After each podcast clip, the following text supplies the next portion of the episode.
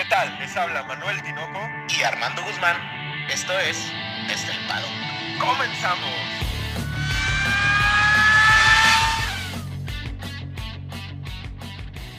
Armando, te la voy a cambiar. Tres letras. DNF. Do not finish. Do not finish. ¿Cuántos no acabaron, güey? Porque se me va el pedo. Ya casi todos, güey. Ya nomás faltó Red Bull y Mercedes, ¿no? Pues todos. ¿Quién más? Casi todos. Ya nomás faltaba que tú y yo no acabáramos la carrera, Tinoco. No, pero uno, dos, tres, cuatro, cinco, seis, siete, Tinoco. Siete DNFs. Con los siete DNFs, Armando y yo les queremos dar a todos ustedes la bienvenida a su podcast favorito de Fórmula 1 desde el paddock, con el resumen del Gran Premio de Arabia Saudita, que nos deja un, un sabor de boca agreste, amargo, dulce. Bueno, ¿no? Pero también, ¿sabes? Yo me gustaría empezar, Tinoco, este, este podcast diciendo que la Fórmula 1 de nuevo nos dice que el principal driver de la máxima categoría del automovilismo es el dinero. No me gustó, a pesar de que ansiaba la carrera, porque yo creo que igual que yo, tú la estabas ansioso de, de, de, de que ya empezara. Tuvimos este, este problema el día viernes, el día viernes eh, por la mediodía, en donde, pues, al parecer truenan un misil o envían un misil a una base petrolera de Aramco a 16 kilómetros del, del, circuito, del güey. circuito, güey. O sea, estás hablando de que no es cualquier cosa. Tenemos a los pilotos en una junta con los directivos. Eh, Stefano Dominicali eh, presenta como esta seguridad por parte del, del gobierno que, que no va a haber ningún problema. Pero, a ver, desde mi punto de vista está muy fuera de lugar el arriesgar. Yo entiendo la cantidad de dinero, pero pues no solo arriesgas a los pilotos, arriesgas a la gente de trabajo, arriesgas al aficionado. Y hay una situación No sé. muy extraña, güey, que va a ser mi principal crítica contra la Fórmula 1. Vemos que la Fórmula 1 está bajo esta bandera de responsabilidad social, vemos eslogans como We Drive as One, toda esta El tema de no guerra. el tema de no, No guerra guerra. que hubo en Rusia, güey. Pero eso no importa siempre y cuando haya billetes, güey. Entonces, la vida de los pilotos tiene un precio, güey. Hay, hay una cantidad de dinero que solvente el- la posible pérdida de la vida de algún piloto, ya no conduciendo, güey, porque en eso es segurísimo. Pero en situaciones Pero de no- terrorismo, Armando, porque esto es terrorismo. Y, y no, no solo son los pilotos, yo creo que es todo el ambiente de la Fórmula 1, desde un aficionado cualquiera. Me quiero primero centrar en los pilotos, güey, porque lo discutimos tú y yo el día viernes, el día viernes o el día sábado por la mañana, no recuerdo cuál de los dos, en el que yo te pregunté, Armando, ¿los pilotos fueron obligados a correr? Yo creo, honestamente, que sí, güey. Yo creo que el, el tema también es que dentro de los 20 pilotos, pues obviamente hay opiniones muy divididas. Y aparte, son chavos.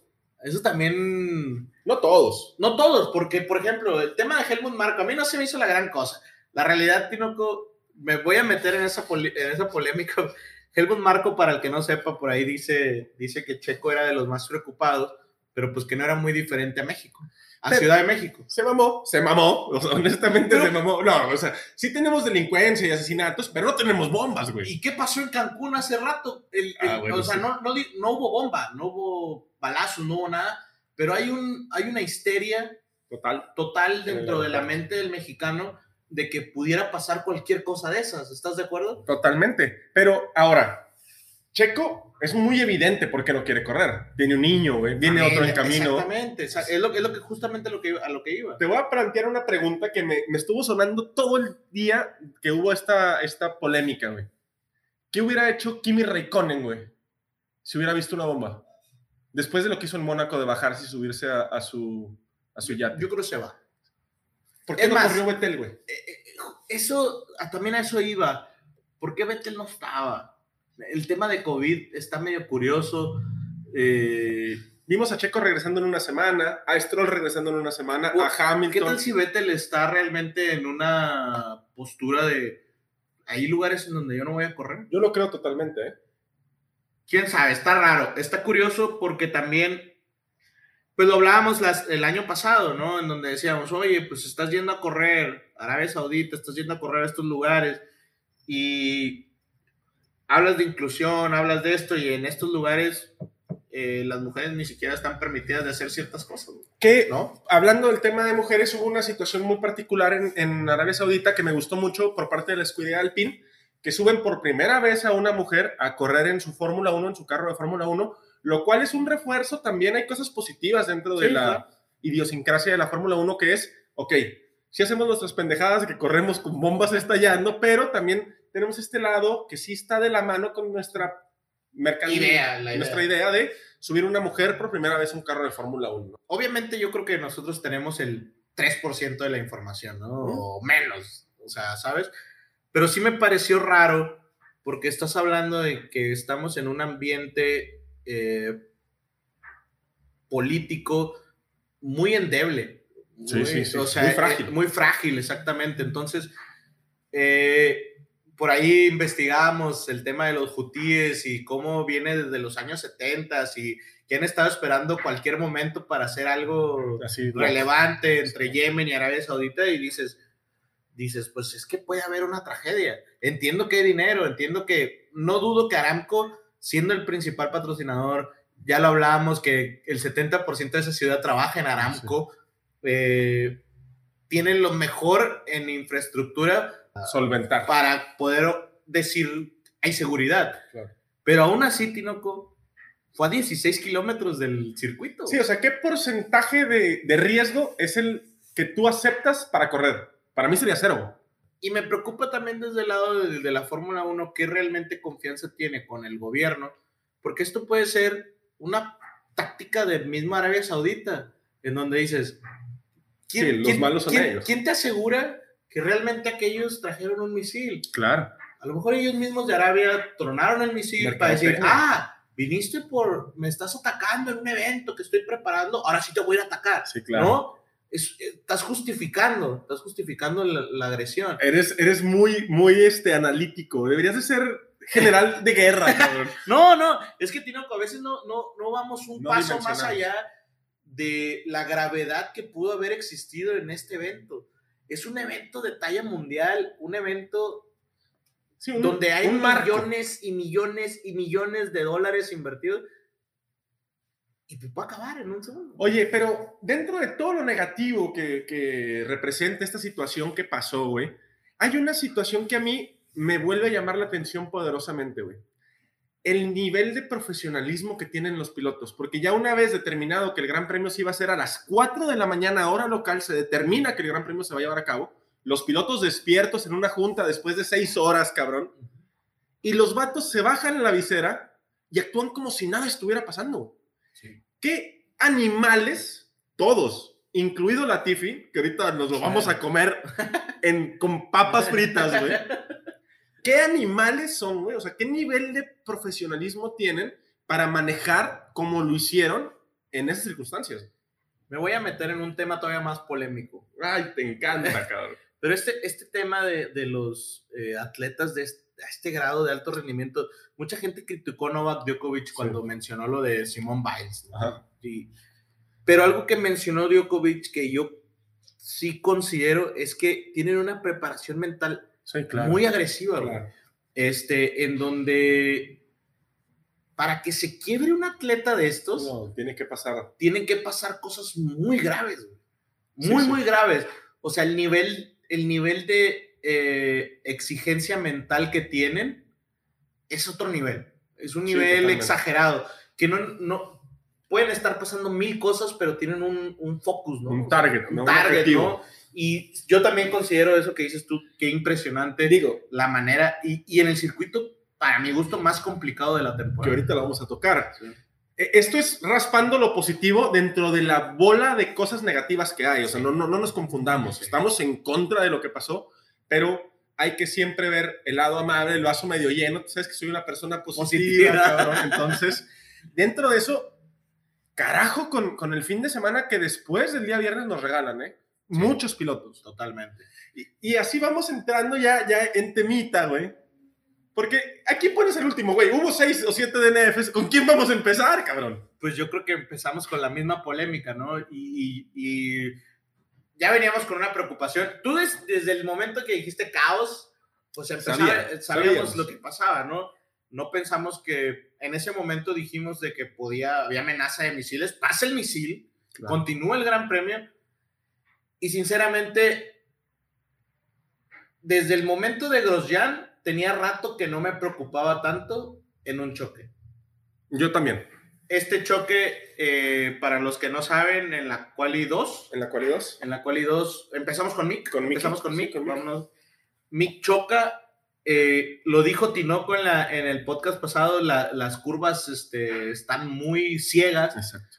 y Que creo, son que, entrelazadas. creo Como que- tomes la primera, es como te va a ir. creo todo. que le pasa. Sí, Creo claro. que le, le pasa esto y el golpe es fuertísimo. Brutal. 33G. Brutal. Ni el, Brutal. de, ni el de Max, ¿no? No, deja tú las fuerzas G que haya ah, este, agarrado.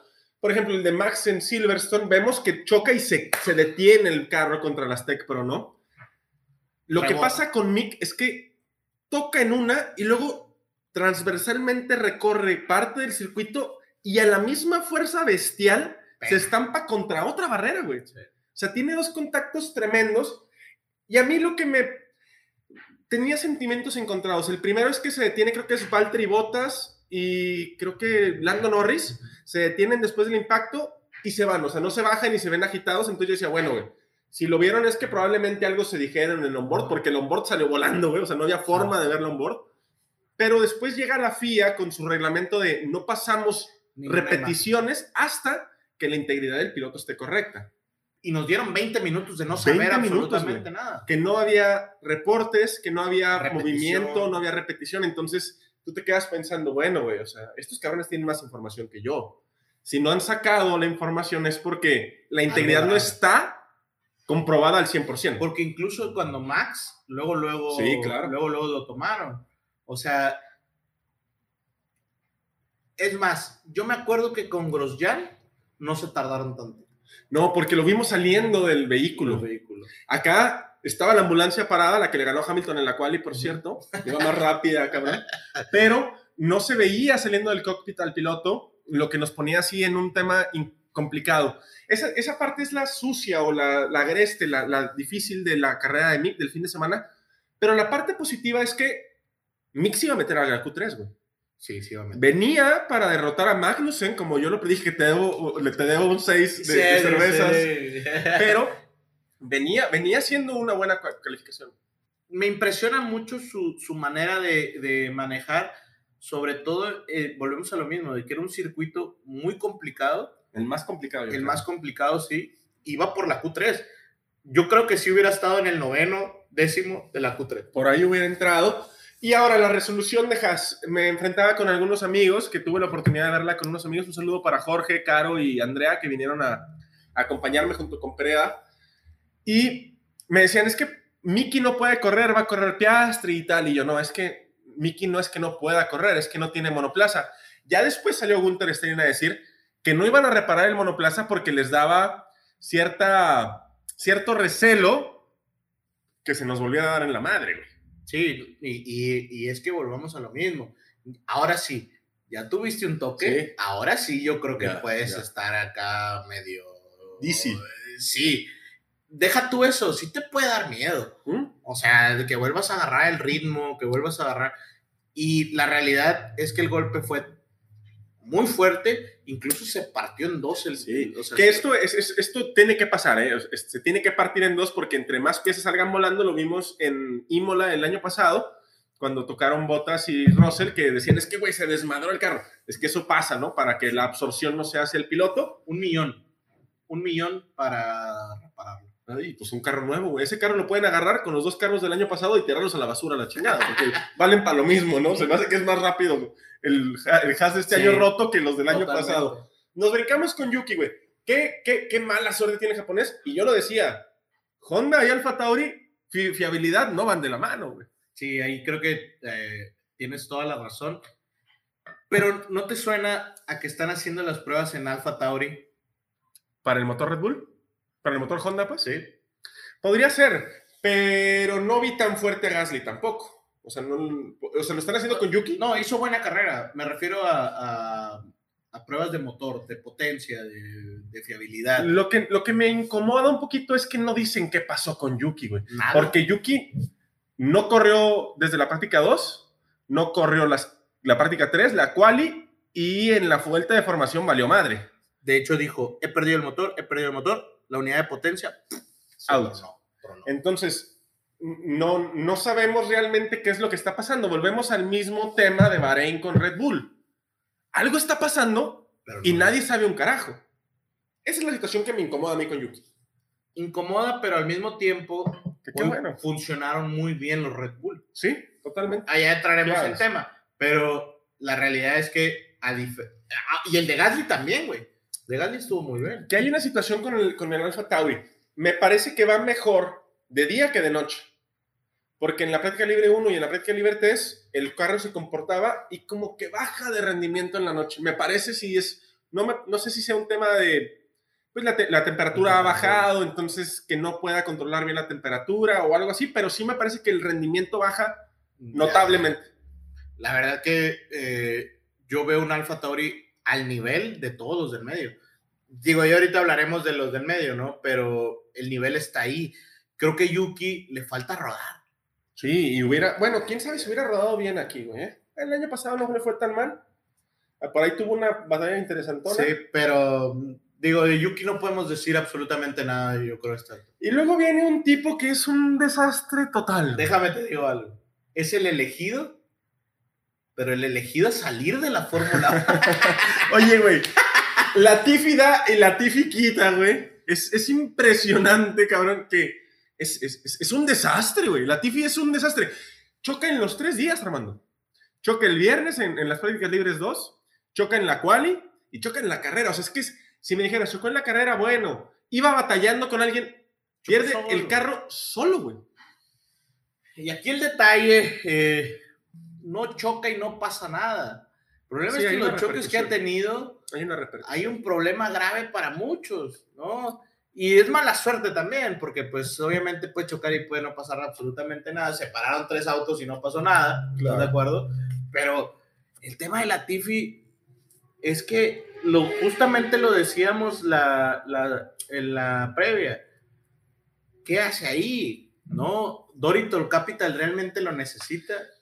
Oye, y aparte de que lo necesite o no, ¿la lana que está poniendo es suficiente para reparar un carro tres días seguidos? ¿Cuánto cuesta repararle? Claro que los toques, sobre todo el de la práctica libre 2, no fue tan grave. El de la quali desmadró la suspensión. Y El de la carrera lo destruyó. Lo destruyó igual y destruyó mis sueños y esperanzas, cabrón. Eso no se puede pagar con todo el dinero del mundo. Bueno, depende. Total. Depende cuánto, cuánto Depende el cuánto, cheque. ¿eh? Pero sí, o sea, de- Latifi es un desastre total. Si me subieras en su carro, güey, yo no choco así, güey. No quepo, No cabes. pero no choco así, güey. El problema es que voy a decir algo y lo voy a decir, este, pues me voy a escuchar, quizás van a decir, ah, tú ni eres piloto, ¿verdad? Qué mamón el Armando. Sí. Tampoco cabe, dice. Pero, pero, la realidad es que a lo que yo he visto, para mí es un choque totalmente estúpido y de desconcentración. Pie- Pierde el carro solo, güey. Ah, yo siento que, y yo mismo lo diría, ay, güey, va a estar bien complicado manejar un Fórmula 1. Va, pero lo que yo lo, lo pongo en el nivel de ellos, Ujú. ¿no? No en el nivel de una. Con uno, Exactamente. En el nivel de ellos lo pierde, o sea, no. Por ejemplo, Mick Schumacher, que por cierto, quería comentar algo y se me olvidó. Tinoco, Mick lo pierde en el bordillo y se levanta el auto Sí. justo te platicaba yo que en, el, en la NASCAR eh, pa- eh, funciona con un fondo plano parecido y que se levantaban y volaban. Vuela, vuela. El carro de Mick se levanta, güey. Sí. Y yo pienso que donde se levanta es donde pierde el efecto Venturi y es donde hay un problema de, de total de, de- Desequilibrio. de desequilibrio, exacto, y es donde va contra la pared, güey. Ahora, una cosa es perderlo buscando el límite porque Mickey iba volando, güey. Exactamente. Mickey iba Y- volando, Y. Latifi no. Y Latifi, o sea, también iba rápido porque es un circuito que tiene la media más alta de circuito urbano. Pero, güey, no iba buscando los límites como los iba buscando Mickey. No, aparte Esa es la en bronca. En, las primeras vueltas de la, de la carrera vas, en- vas. Exacto. Y, y el error es totalmente estúpido. Lo hacen en el primer stint de, deplorable. O sea, es que es un desastre. Yo, yo a Latifi le pongo un menos 16, güey. Sí, totalmente. Y nos vamos con tu mejor amigo, Tinoco, Daniel Ricciardo. El Pues- paso que da adelante Daniel Ricciardo con McLaren no se me hace tan malo. Ok. O sea, Antes me de parece. que dijera algo. antes de que, la- de, de que me regañaras, ¿no? Porque Armando me regaña y me pellizca. Este, en una semana dar ese paso para adelante es bueno. Pero, por ejemplo, casi pasa la Q3, porque casi lo hace, quedan 12, 11, no recuerdo. Pero la realidad, Tinoco, es que Miki Tsunoda hubieran quedado arriba de él. Totalmente. Y Hamilton. Debió de haber quedado. Y debió haber quedado. Ahorita hablamos de eso. Ahorita hablamos Me de encanta, Sí, güey. me, preparé, me preparé desde el sábado, cabrón. Escribí lo que voy a decir, Sí. güey. Alicia, tráemelo. Pero yo creo que no. Es, es otra vez un espejismo en Ricciardo. No, pero sí. Bueno, de Ricciardo tal vez sí. ¿Por qué? Porque su carrera es eh, regular. Por ahí tiene un problema con los neumáticos. Es el primero en parar, que lo hace irse hasta abajo. Y luego, pues, pasando el, el pit lane es cuando empieza el problema de fiabilidad, que creo que se le, se le traba una de las marchas, ¿no? Y, a- y además arrancó, pues, Bastante porque- negativo. Sí, arrancan el 14, pero porque aparte le quitan dos posiciones y 10 mil euros porque bloquea Ocon. Ah, sí, y muy lo peligroso. bloquea peligroso. Sí, muy peligroso. Eso también me llama la atención. Otra vez me voy a meter en la Fórmula 1. Y que ya, ya he escuchado. A mí me, fíjate que me entró ese, esa duda el año pasado, que fue en noviembre la carrera, más o menos, ¿no? Por ahí de noviembre. En donde yo decía, a ver, tanto dices que cuidas, que no sé qué, a otros circuitos les haces hacer unas escapatorias Sí. gigantes. Y aquí en Arabia, güey, los estás. Haz de cuenta que los metes a. Una ratonera, güey. Exactamente. Ese tema de, de Ricciardo con Ocon es porque no lo ve. ¿Cómo? Pues, o sea, si no. le está diciendo, obviamente tienen la comunicación, pero tiene ¿por dónde te mueves? ¿Por dónde? O sea, ¿cómo pasas la- rápido? ¿Me explico? Hay, hay temas en los cuales hay, hay partes en los circuitos en donde es imposible moverte, ¿estás de acuerdo? Sí, no tienes espacio. Exactamente. Ahora, yo creo. La situación del pit lane es tan drástica. ¿Por qué? Porque hay gente que no está detrás de un carro y que puede provocar algo fuerte, ¿no? Por eso es la sanción tan drástica con Daniel. Me parece adecuada. Me parece que la Fórmula 1, si bien ha dado un paso adelante, que también lo, voy a- lo quiero tocar más adelante, es sigue tardándose demasiado para resoluciones que deberían de ser así, güey. No, yo no, no lo veo que haya avanzado tanto, Tinoco. Mm, Lo sigo viendo muy... Vamos a ver lo positivo, el vaso No. medio lleno, cabrón. Pero es que, por ejemplo, yo lo vi sin ritmo. Su vuelta, su vuelta más rápida es la segunda más lenta. Bueno, pero ya no fue la primera, güey. Sí, es un pero- paso para Pero adelante. te digo quién es el más lento. La Tiffy. La Tiffy, güey. Bueno, güey, Entonces- ya no estás detrás de la Tiffy, güey. O sea, y- o sea, Ricciardo está añorando que estuviera Nikita, güey. Incluso Nikita se hace llegar adelante, güey. Sí, con el Haas, seguramente, güey. Oye, pero bueno, vamos a brincar con, con Alonso, Armando. Bueno, Ricciardo sale. Para Sí, que Ricciardo no sepan, Ricciardo sale en la vuelta todos son, 36. son DNFs. Sale en la vuelta 36 y ya. De hecho, Alonso también es un DNF. Que aquí vamos a empezar a tocar un tema ríspido, de esos que te gustan. ¿Qué pedo con Alpine, cabrón? ¿De quién es la culpa? Te pregunto yo. Yo creo que es de, del Pitbull. Yo creo que es de Ocon. Ok, estoy de acuerdo. Pero, güey, a ver, hay, hay, hay situaciones en las que tú puedes decir que compitan. Pero necesitaban jalar la correa. Sí, totalmente. Ah, Fernando era más rápido que Ocon. De hecho, Ocon, ya hablaremos después en Ocon, pero hace una maniobra peligrosísima en la que casi te embarra Alonso en el muro, güey. En la recta principal. Peligrosísima. Y, ok, déjalos correr. No los dejes correr en Jeddah, güey. Aquí no, cabrón. Déjalos correr en, en Australia, en Imola, en, en Silverstone, que hay escapatorias por, en, en Francia, güey. Por el amor de Dios, güey. Aquí hay muros a derecha y izquierda a, a milímetros. Y deja tú, es integridad del piloto, es dinero, es imagen. O sea, estás hablando de unas este, repercusiones muy altas, güey. Y, y- y entramos a otra situación, Armando.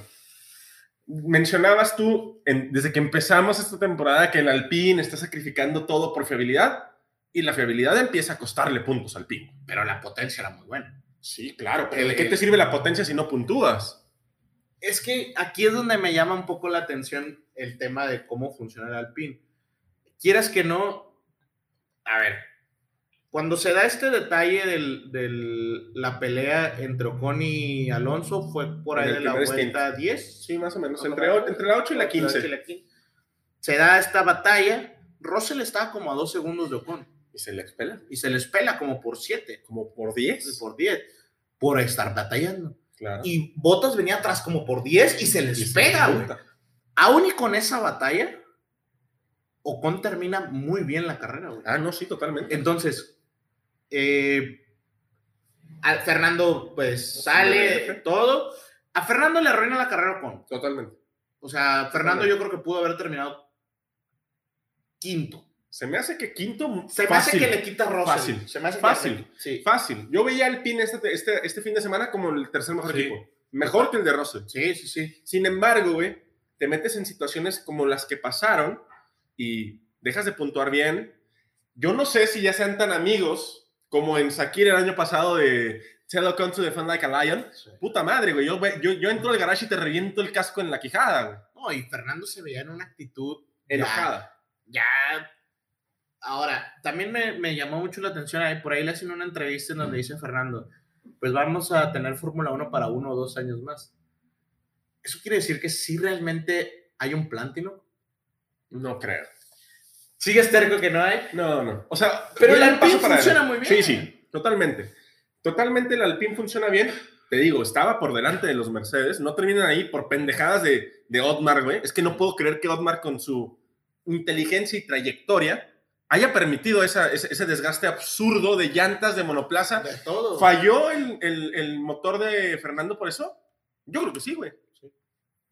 Está Sí. recargando y tirando de la batería. Claro que te putea el motor.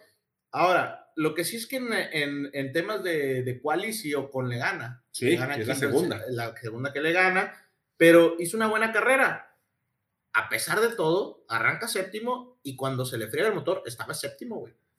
O sea, Sí. hizo una buena carrera. Y estorba Hamilton, que eso me dio gusto, porque estaba por pitear y no pudo porque se, se- se quedan el, tanto Ricciardo como Alonso en la entrada del pit lane y se la pela. Eso me dio mucho Sí. gusto, güey. Pues porque me dio mucho sí, gusto. sí, sí, lo- Pero luego, algo, eh, botas, güey. Regresamos al Valtteri, que tiene una suerte terriblemente mala, ¿no? Sí, pero yo creo que sí, Valtteri sí sorprende con su Alfa Romeo. Y lo hace ver bien porque creo que tiene una buena gestión del auto y creo que a pesar de no haber estado al principio, pues porque estaba con Mercedes, se adaptó muy bien el carro a Valtteri Bottas. No sé cómo lo veas tú. O lo adaptaron, güey. O lo adaptaron, sí, exactamente. Le, le cayó bien el cambio a Valtteri, lo sigue demostrando, vuelve a hacer una buena clasificación, vuelve a tener un buen ritmo de carrera, vuelve a ser el referente por ahí de la parte media. Yo creo que en este Gran Premio el Alfa Romeo era el quinto mejor monoplaza o el cuarto fácilmente. Y desafortunadamente termina en el, en el garage y tampoco se ha esclarecido por qué termina en Alfa Romeo de Valtteri Bottas en el garage. No han dicho nada y recordemos que es motor Ferrari. ¿Y no estarán probando también los Ferrari en el Alfa Romeo, güey? fíjate, ya no sabemos, Tinoco, eso sí ya está bien complicado, pero te traigo un dato poderoso. Queda a 0.079 de Russell en la Q3, o sea, está casi el nivel del Mercedes. Pero déjame decirte, Bottas queda a punto .100 del, del quinto lugar que es Ocon. Hay una diferencia mínima, güey. La, la parrilla Mínima, en la parte media va a ser caótica, güey. Porque Botas está en el octavo, güey. Hay cuatro lugares En una décima. en una décima. Va a ser caótica la parte media, ¿eh? Caótica, güey. Y Mercedes ni siquiera está ahí, güey. Ahora, lo interesante es que es Alpine, Mercedes, eh, Alfa Romeo, Haas y, y Alfa Tauri, güey. Son cinco escuderías. Nada más Ferrari y Red Bull logran meter a sus dos coches en la Q3. Exactamente. Nos brincamos con... Y Alpine. con Albón, güey. Albón venía haciendo una carrera suficientemente buena para ese Williams, que no se adapta bien al circuito, que yo te dije, está para ser el peor monoplaza. Lo sigo diciendo y, se sigue comprobando. Vas a ver. Tino. Pero tiene un problema con Stroll que también se me hace un choque bastante, bastante innecesario. Última vuelta, güey. No te estás pidiendo nada. Muy tonto. Llévate el, carro al garage. Y, y nomás le complica la próxima carrera porque le dan una sanción de tres posiciones en la parrilla. Va a salir del En el 23 va a salir. No mames, va a salir del pit. Fuera de eso, el Williams me sigue pareciendo que no está ahí. Te digo, es para mí es el peor monoplaza. Y se siguen metiendo en cuestiones de dinero, porque los dos monoplazas tienen daños. No es nada comparable el de Albón contra el de Latifi, pero de que cuesta de dólares y euros, cuesta dólares y euros. Sí, totalmente. El tema de Albón. ¿Qué te puedo decir, Tinoco? Creo que no es el. No es Russell. No, definitivamente no. O sea, Russell sacaba algo que no había del, del auto. Y Albon se ve bien porque la Tiffy está muy mal. O sea, ya te vas a subir a, a la tinoconeta de que el Williams es el peor carro. La Tinoconeta. No digo que es el mejor carro, pero. El peor carro, perdón. Pero creo que pudieran tener una pareja de pilotos muchísimo mejor y sacarían mejores cosas del, del Williams. Y creo que eso va a, hacer que se entorpezca el desarrollo del monoplaza. Te vas a enojar por lo que voy a decir, güey. Pero el siguiente piloto es Stroll. Y Stroll hace una cosa maravillosa. Dejen la Q1 a Hamilton. Para mí, Ya hizo su jale. es el, es el mejor Es fin de carnalillo, semana. es Es, es el carnalillo. mejor, es mi carnelillo. Soy, soy su, su hermanastro, güey. Sí. Pero deja fuera a Hamilton por milésimas. Sin embargo, vuelve a perder contra Hulkenberg. Eso, eso está muy impresionante, porque yo te decía el podcast pasado, no es tan malo. ¿Te acuerdas que Ajá. Me gustan los casos perdidos, como Williams. Pero déjame decirte algo. El caso de Stroll lo están dejando en evidencia muy feo. Más bien lo dejaron en evidencia muy feo. Hulkenberg. Sí, se está comprobando, ¿no? ¿Y sabes qué me preocupa aún más? Que me aventé los, los reactions de cada uno después de la carrera y está contento, güey. Sí, güey. Está manejando un Fórmula 1, es piloto de Fórmula 1. Hasta la Tiffy está contento, güey. Pero ese no es el espíritu del Ah, eh, no, es el- no, no, claro. no del piloto, De la de competición. la competencia. A mí, ahorita nos ponemos a jugar a la rayita y me encabrono si no gano, güey. ¿Sabes? Y sabes que sí es así. Sí, Por- claro. porque- Competitivo totalmente. Porque así es, güey. Y, y estos están en un nivel máximo en donde, ¿cómo puedes salir contento, güey? Si sé. realmente. Yo, yo hubiera ido a chocar el casco con Albón, güey. Eh, cabrón, estás viendo cómo me está yendo de la chingada y todavía vienes? vienes y me chocas. No, güey. ¿Sabes? Es una situación complicada. Sin embargo, eh, es, es, es deplorable la situación de, de Stroll y va a empeorar como el McLaren antes de mejorar. Porque el siguiente clasificado es Hulkenberg, que de, de no ser por ese stint horrible que lo hacen cometer, güey. O sea, Hulkenberg larga con, con duros, güey. Se dan cuenta que no va a rendir el duro, que el stint está ya muerto y lo dejan en pista 8 o 9 vueltas más, güey. O sea, ahí están protegiendo a quién, güey. ¿A Stroll? No querían ponerlo en evidencia. ¿No crees? O sea, Sí, ¿hay, alguna política interna sí. familiar? Yo creo que sí. Y es que yo te iba a decir ahorita que Stroll será otro elegido, pero no, a este no lo pueden sacar. Totalmente. O sea, este no lo puede sacar, él es el dueño. Y aún, Es el hijo de papá. y aún con todo y que el primer stint de Hulkenberg, que era evidente que la, que la estrategia no iba a funcionar con Hulkenberg, lo dejan. Sí. Y aún así, lo pasa, güey. Sí, güey. Eso es lo peor. No, es una tristeza tremenda, güey. So, lo bueno de So es que no choca, ¿no? Yo quería mencionar algo de, De ya, Hulkenberg. de, de Hulkenberg antes de, de terminar. Hulk hace su jale. Sí. Lo que sí creo es que deja muy preocupado a Aston Martin. Por el carro o por Stroll. Por las dos cosas, güey. ¿Pero por cuál más? Yo creo que más por el piloto, güey. Pero es que el Aston Martin tampoco tiene para dónde.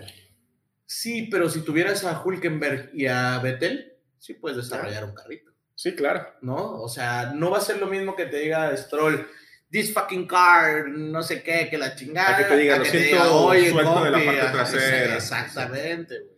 Sí, totalmente. Pero bueno, eh, Joe, porque quiere que le digan Joe a Wang Yusu, pero Joe como que no. no, no Como que no tiene cara de Joe, güey. tiene cara de cara Joe. de Juan Yusu, Tiene güey. cara de Wang Yusu. Pero lo importante de Guan Yusu es que, si bien es cierto que su ritmo no era competitivo y no tenía por ahí grandes, grandes batallas ni, ni a qué hacerse, una es que lo toma mucho la tele, güey. A mí me parece que lo toma mucho la tele. Y la otra es que se quita de encima un circuito que es complicado. Y creo yo, Tinoco, justamente en las anotaciones ponía que creo que él no está dando todavía el 100%. No me refiero a que esté siendo mediocre, ¿no? Ok, no. sino que yo creo que está en un punto en el cual sí lleva una adaptación. Sinceramente, los chinos son muy inteligentes, y son de procesos. Yo siento que ellos sí son de, de procesos muy, muy bien orientados y creo que lo está llevando de la manera correcta, muy diferente a su Noda, güey. Ok. Su Noda para la segunda carrera ya nos tenía, ya se habían estampado. Y Juan Yusu yo lo veo como que va apretando. Constante. Y te tengo un dato. Ya sabes que a mí me gustan los datos. En la vuelta 45 hace su vuelta más rápida, güey. Ok. O sea, ya para cerrar. Ya con, ya con llantas usadas, güey.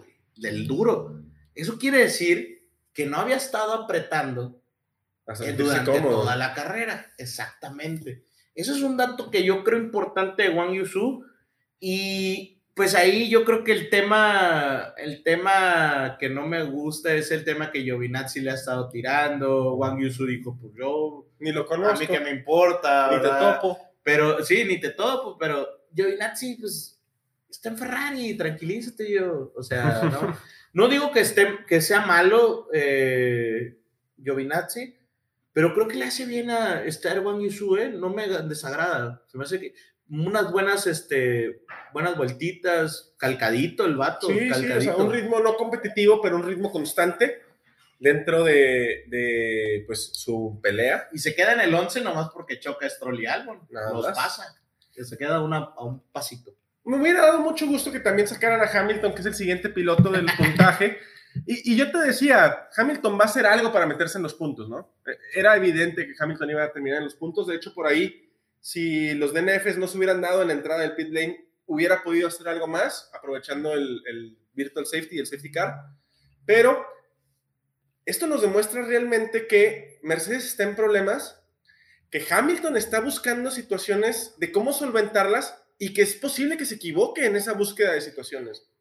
Es que creo que justo esto que mencionas es lo que sucede en la quali. Sí, totalmente. Y lo dijo eh, Sir Toto Wolf. Este, Ah, también es caballero, no, ese Sir, no es caballero. No, pero por los Sir. Ah, Ah, sí, Sir, Sir Toto Wolf. Este. Que dice que experimentaron con, con, Con Hamilton. Hamilton. Y en esta vez sí le creo. Sí, porque el rendimiento era exageradamente diferente del Russell al de Hamilton. Y en la salida de la curva 6, creo que era, la pierde. se movía el Mercedes una cantidad exagerada. A mí me parece que, creo recordar, iba muy descargado del ala trasera, ¿no? Tenía una, una ala trasera muy a lo Imola, muy, muy planita, güey, como si fuera el DRS abierto. Y esto me, me resulta claro cuando pierde el carro de cola, porque cuando está en la cual y perdía, tenía que rectificar mucho en las curvas, lo que lo hacía perder mucho tiempo. ¿No crees que esté orientado a la aerodinámica de que esté tan delgado? Probablemente. Porque no, no veíamos ni al Red Bull, ni al Haas, ni al Ferrari, ni al Aston Martin incluso a- hacer esos desplantes, pero sí lo veíamos en el Williams. Tal vez sea una cuestión de, de no tener los pontones que te dan un poquito más de carga. No sé si de encarga, pero pues puede ser, ¿no? Digo, no me imagino, no sé, no soy aerodinámico. Hamilton mal y de malas, güey. O sea, Eliminado en la Q3, Tinoco, el mejor día de tu vida. totalmente, güey. Totalmente. o sea, yo festejé doblemente en la Q3, güey. Sí, sí, sí. Doblemente, güey. Pero creo que le va muy mal. Stroll lo saca en ese último, muy interesante. Y pues dato, dato, Tinoco, Armando Dato. Eh, no quedaba eliminado de la Q1 desde el 2017, güey. Y había quedado eliminado por un choque, ¿no? Sí, creo que sí. Sí, o sea, creo que desde el 2009 no quedaba por puro rendimiento, por neto y puro rendimiento 2009, 2008, una madre así. O sea, hace mucho tiempo que no se veía un Luis Hamilton salir en la Q1. Vimos algo histórico, güey. Algo bonito, algo histórico. Por ahí este, es interesante, no sé si escuchaste y me imagino que te has de ver enojado, Tinoco. Pero dice, dan puntos por la décima posición, dice. Y le replica a Bono, ¿no? Sí, nos llevamos un punto. Y pues ya, o sea, le contesta Bono, está bien, Luis, es P10, lo siento por ello, una mierda de resultado teniendo en cuenta todo el trabajo duro. Yo creo que sí trabajan duro, ¿eh? Sí están Sí, trabajando a sí, sí, millón. Eh, tercer peor carrera como Mercedes, tras el quinceavo de Azerbaiyán 2021, cuando se pasa con Checo, Sí, pues sí. sí. termina la carrera, pero termina en 15.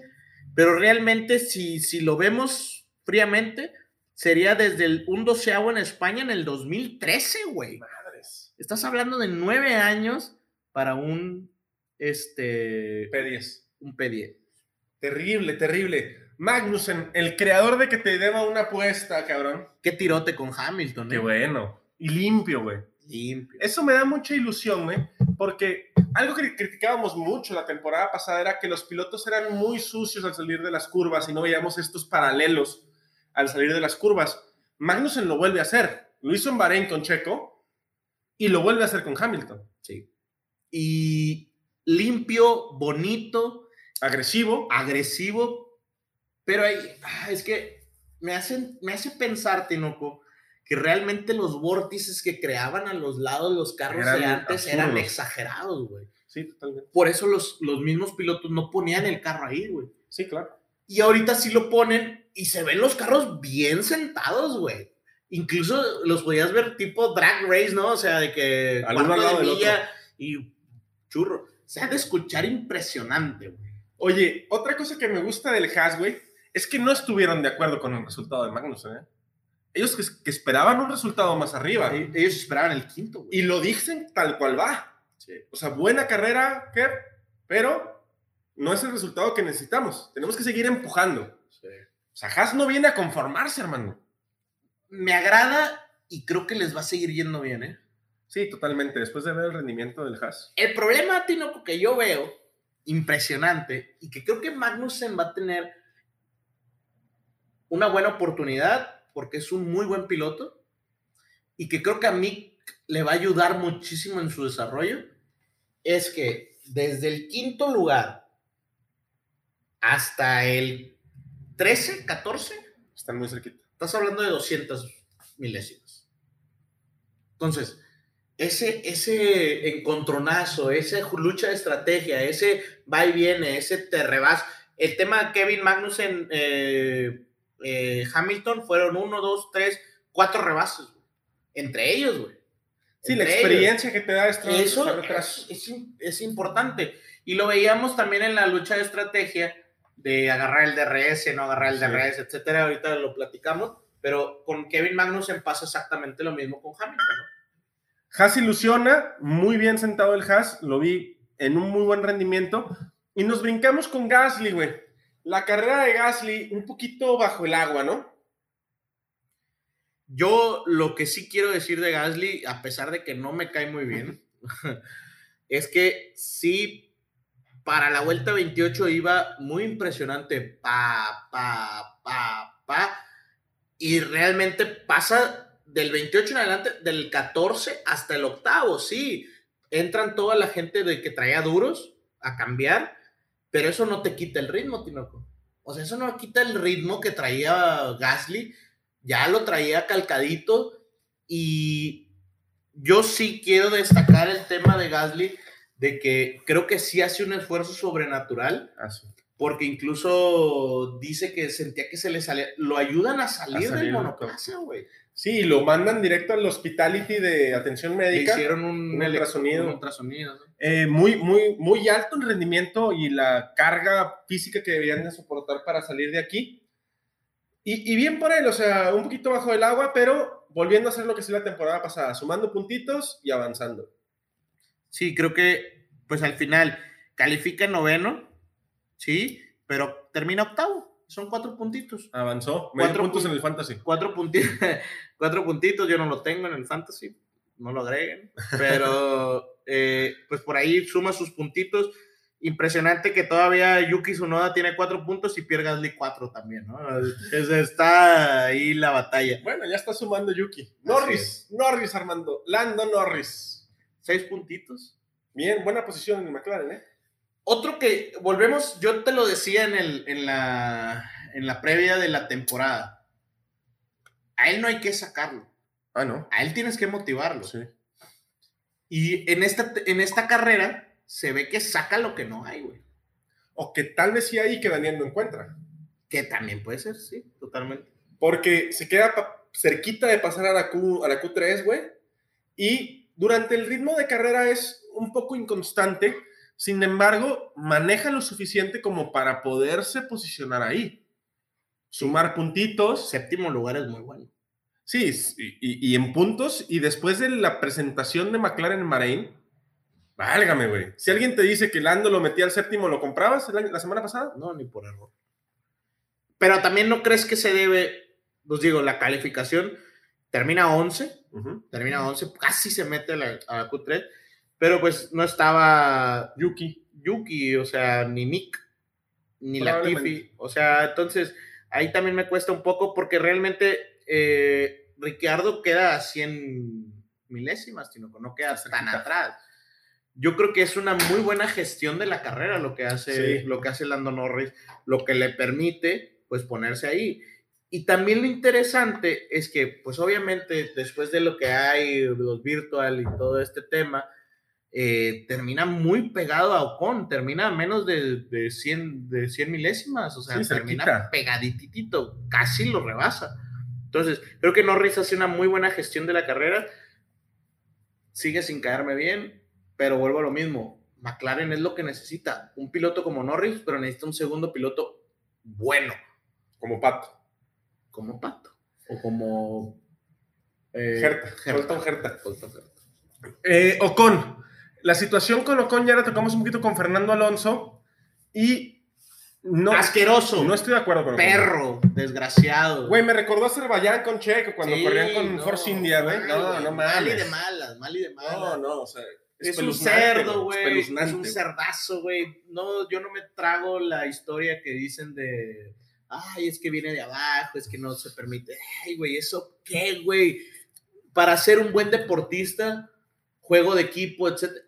Él, en, el, en el- la segunda oportunidad que tuvo Alonso de rebasarlo, lo debió haber dejado pasar. ¿Por qué? Porque ya cuando te tira segunda vez el auto es que trae mejor ritmo que tú. Y es tu equipo, güey. Si fuera otro, Sí, claro, defiende como defiende perro. como perro, güey. Pero es Alonso, güey. O sea, yo creo que ahí se equivoca con, y creo que lamentablemente eh, se equivoca en, una, en un inicio de temporada que le puede complicar todo lo que sigue. Porque los mismos, los mismos mecánicos dicen, si tú y yo lo qué pensamos, el mecánico, ¿tú crees- ¿no es- crees que lo O piensa? sea, porque yo creo que también el pitbull se tarda demasiado en dar la indicación. Se tarda muchísimo, güey. Sí. Y se les pela a Russell, porque iba por, iba, y Fernando Alonso iba por Russell, güey. Fernando Alonso iba por Rosa. debió de haber quedado en el lugar de, de, de Russell, que precisamente es el siguiente. Sigo viendo a un Russell no perdido, güey, pero Creo que, creo que él no esperaba esto. sí, qué debacle tan tremenda. Digo, claro, pasar de un Williams a un Mercedes siempre te la compro, pero escuchaba eh, por ahí a, a un este comentarista, este Diego Mejía, Diego Mejía. a Diego Mejía, y él comentaba que él cree que Russell se está adaptando mejor al Mercedes que Hamilton, porque manejaba un Williams, güey. Sí, un ladrillo. Exactamente. De manejar una carreta con llantas cuadradas, ahora maneja una carreta con llantas Y un caballo. redondas, güey. Cojo, pero un caballo. Sí, güey. Y ahora el caballo tiene cuatro patas, ¿verdad? O sea, entonces, eh, creo que ahí radica, yo creo que Russell es- le está yendo mejor, más allá de las pruebas que estén haciendo con Hamilton, yo creo que Russell ha sacado más del Mercedes que Hamilton. Y, y lo ha sacado a puro rendimiento, o sea, a Sí. puro hard work. Ritmito, ritmito. ritmito. Nada más me, me- me lastima un poquito que se pierda ahí, por ahí, ahí, ahí. Y de Russell vamos con, con, con Checo, ¿no?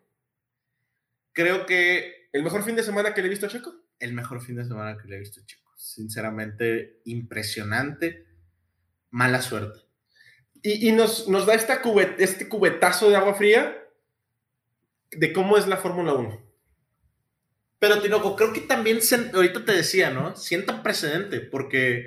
Pone un madrazo en la mesa. Sí, porque incluso la gente que siempre le tira no tuvo absolutamente nada que decir, güey. Elogios. El Rubén García Novoa del, del que se la da de super Sí, pilotazo y siempre le está tirando a Checo y la chingada, güey. No tuvo nada que decir más que se gana la pole. Qué buena carrera de Checo, güey. Sí, sí. Lobato, güey. No, lo vato. Checo debió haber ganado, güey. O sí, sea, claro. Y algo que sucede con Checo es lo que yo te decía la- en la previa.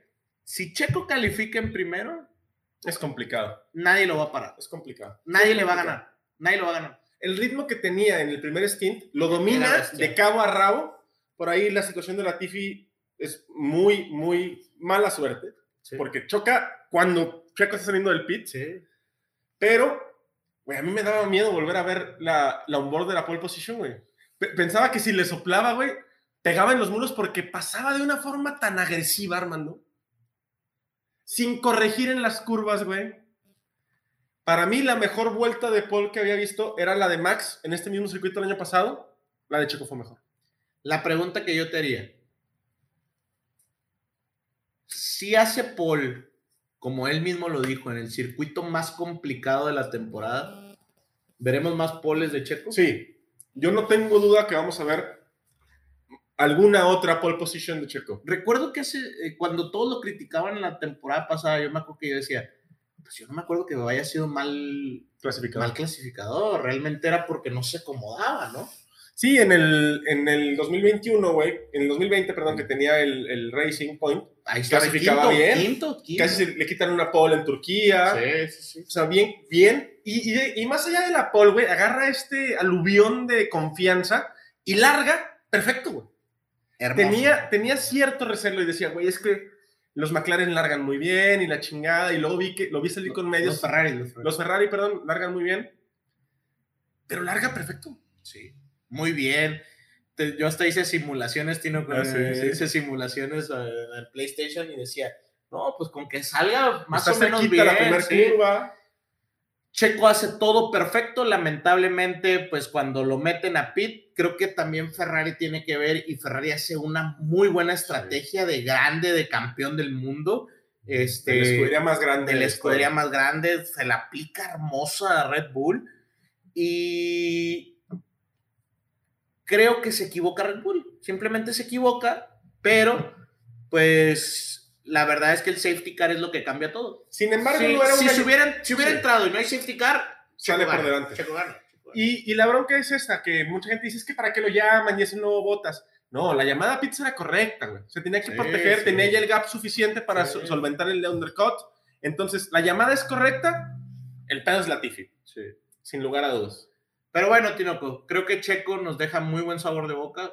Mm, Yo muy contento, o sea, sinceramente hace algo, o sea, el éxtasis que da a las carreras, eso es, hace mucho que no me emocionaba tanto. Eh, para la gente que es nueva como nosotros, no es fácil ganar una No, pole, Y menos acá. y menos a como está ahorita la Fórmula 1.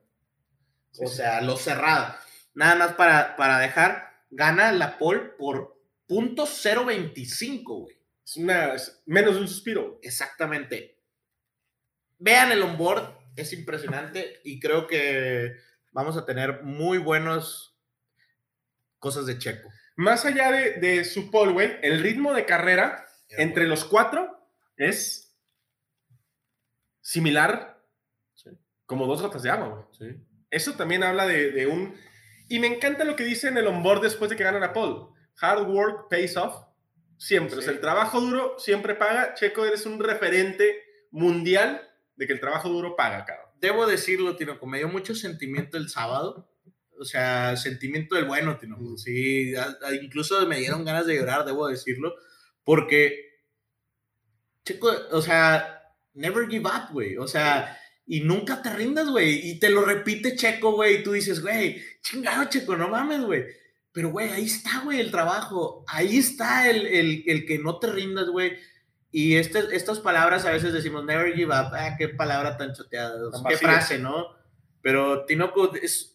eh, a mí me gusta pensar que este tipo de personajes, porque es un personaje al final de cuentas, o sea, es un, un referente, eh, pues ayudan para uno en la vida diaria, ¿no? O sea, un role model. Sí, de decir, eh, güey, pues a lo mejor yo no corro carros, ¿verdad? Y a lo mejor no haces eso, pero en tu día a día, güey, never give up, güey. Dale, güey, chingale. Y si te sientes afligido, como le pasó a Checo la temporada pasada, güey, never give up. Volveremos más fuertes. Bajar y aquí está, güey. Aquí está, trabajando. güey. Aquí está. Para los que tengan dudas, no creo que esto tumbe a Checo Pérez. No, no, no, no. Creo que le da fuerza. Ahorita Sí. lo decíamos. Sin embargo, es una carrera complicada, es una carrera difícil para él, pero no lo va a tumbar. Sí, no. Y pasamos con Carlos Sainz, otro que creo, Tinoco, que si clasificara en primero, nadie lo para, güey. No, el ritmo era muy bueno, sobre todo después del primer stint. Ahorita todo el mundo habla de Leclerc y Verstappen. Mm, Me voy a atrever a decir algo. A lo mejor al final, a lo mejor, no, no quiero asegurarlo, al final de la temporada la pelea va a ser Carlos Checo, güey. O sea, me, no está me- lejos. me voy a arriesgar, güey. Pero, ay, güey, es que Carlos, qué bien agarra el Ferrari, ¿eh? Y todavía no está Y cómodo. todavía no está cómodo. Espérate que esté cómodo y válgame lo que vaya a poder hacer Carlos con esa Ferrari. Sí, no, lo que. Es que creo que le va mal en la quali a, a Carlos. Algo raro le pasa en la quali, Sí, ¿no? porque la, es, él, de hecho estaba en primero él, Ajá. y luego Leclerc le tumba y luego Checo le tumba, Ajá. ¿no? Pero él hace una de 200 arriba porque también está raro que el primer tiempo lo hace con llantas usadas Sí. y luego le pone nuevos y no se sintió cómodo, güey. Está raro eso. Eso está muy curioso. Ahora, eh, él menciona, y eso, esta parte también de Carlos me encanta, güey, que es, y siempre lo he dicho aquí, güey, es muy parecido a Checo en el sentido de que es un- una persona que trabaja, que tal vez no tenga el talento desbordante de Max y de Leclerc, pero que trabaja callado, bajando la cabeza y chingándole. Sí. Y es que la verdad es que no están lejos Checo y, Ma- Checo y Carlos de- del ritmo de carrera de los dos de arriba, güey. Los estamos viendo a menos de una décima de los dos de arriba, güey. Una décima y media, cuando mucho, en las vueltas más rápidas de, de Charles y de Max. Pero eso va a llegar con el tiempo. Y cuando Carlos de ese brinco, agárrate un poquito, güey. Sí, yo creo que Carlos y Checo van a estar ahí en la pelea. Es muy joven la temporada. Si estuviéramos a media temporada, te diría, bueno, un poquito, pero están muy cerca, güey. Están sí, muy, están muy muy cerca. No creo que se acerque alguien de atrás. Eso es beneficioso también porque es un 2 contra 2. Claro. Es un 2 contra Aquí te voy a poner otra situación. Yo tengo la teoría, Armando, de que la Fórmula 1 en el 2022 va a ser mejor que en el 2021. Y se fundamenta básicamente en los dos pilotos de los que acabamos de hablar, Checo y Carlos. Que le van a dar un toque picante. Exacto, que se van a sumar de forma más prematura a la pelea de la que se sumó Checo el año pasado. Sí. Porque los estamos viendo en la pelea desde la segunda carrera. Sí. ¿Qué va a pasar en la décima, en la decimoprim- decimoprimera y decimoquinta, güey? Sí. A mí se me hace que la temporada nos espera mejor. Si en Australia gana Checo, Se pone se pone color, de hormiga. Para decir, cabrón. Nos brincamos con Charles Leclerc. Y aquí hay que hacer un espacio Yo creo que podemos hablar de los dos, ¿no? Totalmente. Es Sí. lo que quería decir. Un espacio. Me parece que la rivalidad Max-Hamilton es, no es tan respetuosa como Charles Max.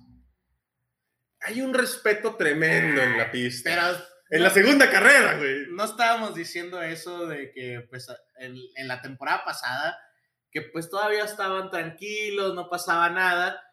Vamos a esperarnos a Silverstone, güey.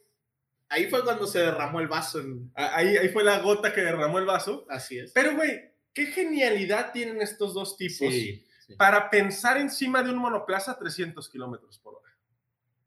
Deja tú la precisión quirúrgica, güey, del manejo de un auto, güey. O sea, ¿cómo controlas 800 kilos? Son 800 kilos de cierto 840 kilos. tanto por tanto, güey. Tu nivel de tu, Concentración. tu, tu espacio físico, güey, ¿no? ¿Cómo lo controlas a ese nivel, güey? A esa velocidad, güey. Con esta visión de la careta, güey, ¿sabes? Ahora, Armando, te voy a hacer yo la segunda pregunta del podcast. El Max haber ganado ya su primer campeonato con la ayuda del ministro de Defensa de México, Sergio Pérez, le da un kilo de madurez para solventar las cosas más rápido, porque lo vimos bloquear terriblemente antes de la acción del DRS en- hacia la recta principal y lo solventó en una curva, en una, en una, en una vuelta. Aprendió y lo solventó a la siguiente. Campeón del mundo. ¿Tú crees que sea? Yo creo, honestamente, que es por esa, ese quilataje que te da el ser campeón del mundo, esa experiencia, ese ya haber pasado por esta presión, haber solventado a Hamilton. También sabes que creo que Max se siente muy superior a todos, güey. No, no de una manera arrogante, sí, no, no. sino realmente Deportiva. dice, soy mejor que ellos. Ahorita me lo chingo. Y, y así lo noté, güey. Siento que realmente a lo mejor, a lo mejor no lo vimos, pero siento que sí intimida a Charles Leclerc. ¿eh? Sí, lo, sí lo intimida en ese momento de la carrera. No sé cómo lo viste tú. No, totalmente. a mí sí porque- se me hace que sí lo intimida. Porque, Porque- aparte en el safety car, Sí, sí. otra vez, otra vez, Sí, ¿no? sí. Oye, y, y una situación que me encantó de Max Verstappen. ¿Cómo prepara el ataque? eh? Faltaban 6, 7 vueltas para que terminara el Gran Premio. Ah, Deja, deja de presionar y va preparando, va preparando, se va acercando, enfría neumáticos y prepara realmente el ataque como un cazador que sabe que se lo va a chingar. ¿Sabes? sí. No tengo que ser esta persona que presiona y presiona y presiona y presiona y me desmadro. No, me lo voy a comer tranquilo y caliente. Y el problema es que eh, Leclerc sabía que iba a pasar. Sí, No, no tiene oportunidad ni de defenderse, güey. Eso también es impresionante. Nada más se defiende, obviamente, cuando se equivoca Max, claro. pero en la siguiente no tuvo oportunidad alguna, güey. Max le tapa todas las, todas las veces. Ahora, también aquí ahora cambia la cosa. El año pasado, el Red Bull iba bien en todos los circuitos, los Trabaditos. cuales eran trabados. Ajá. Ahora la velocidad punta es donde está lo bueno. Ahora cambia para la gente que dice, es que los Red Bull van bien en los circuitos trabados. Ahora cambia. Va mejor el Ferrari. Ahora va mejor el Ferrari en el circuito trabado porque en el sector 1 le sacaba casi 400 des- milésimas sí, sí.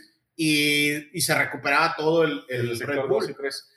Es, es impresionante también, y esto me encanta, güey, cómo se dejan el espacio mínimo, pero se lo dejan. Sí, Los Sí. dos. los dos. Ese respeto que hay en la pista de sí, este, nos estamos jugando una victoria, pero ni te aprieto ni me aprietas más de lo estrictamente necesario. Sí.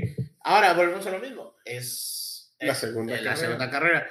Otro tema, eh, Tinoco, ahí que, que me gustaría tocar es que algo positivo después de las llantas eh, duras, porque decías lo de Checo, es que en las últimas vueltas aprieta. Entonces creo que también están conociendo los, Sí, las sí. llantas y saben que no van a terminar. Aprieta, a ver qué tanto, ¿no? Entonces yo creo que con el paso del tiempo, porque decían, es que ahora ya no podemos fiarnos de que Checo cuida las llantas. Pues cómo si es la segunda Sí, carrera. sí, o sea, no güey? tienen los, no tienen- tienen los datos ni la experiencia. Esto va a ir evolucionando. Honestamente, me siento terriblemente emocionado, güey, por esta temporada. Creo que todas las carreras, las dos que han pasado, nos han dejado un sabor de boca bastante dulce. Esta, pues no por la Tiffy, pinche la Tiffy, Sí. pero Creo que Australia puede ser el primer, la primera victoria, de Checo. Ojalá. Me atrevo a decirlo porque lo vi en un nivel, lo vi en un nivel, y fíjate lo que voy a decir, superior al de Charles y de Max. O muy cercano. Yo digo que arriba, pero me atrevo a decirlo y yo vi a Carlos un, Un pasito atrás atrás. de Charles y de Max. Pero siento que Carlos no está tan a gusto en el Ferrari como Checo está en el Red Bull. Sí, exactamente. Para meter la forma en la que metía en las curvas ese Red Bull, es que está muy, muy cómodo. Eh, también algo que vi muy, muy bueno es que cuando gana la pole, los mecánicos festejan Sí, de una manera sí. increíble. Eso quiere decir que está Incluso bien. Max. Está Incluso muy bien Max. en el pit. Max cuando da la entrevista en el corralito dice, no estoy, no estoy cómodo con el carro, tenía más rendimiento, lo demostró Checo, estoy contentísimo por la pole de Checo, él lo puso en la pole, entonces pues mañana a empujar duro, ¿no? O sea, se ve esa cohesión. No es cierto lo que dice internet de Checo es el nuevo Botas y. Red Bull el garage lo está, lo está chingando, no es verdad, no es así, se los juro. Ya me habló Christian Horner, estuvimos platicando todo el día ayer en la noche aquí en México y, y es una chulada, Armando, ¿eh?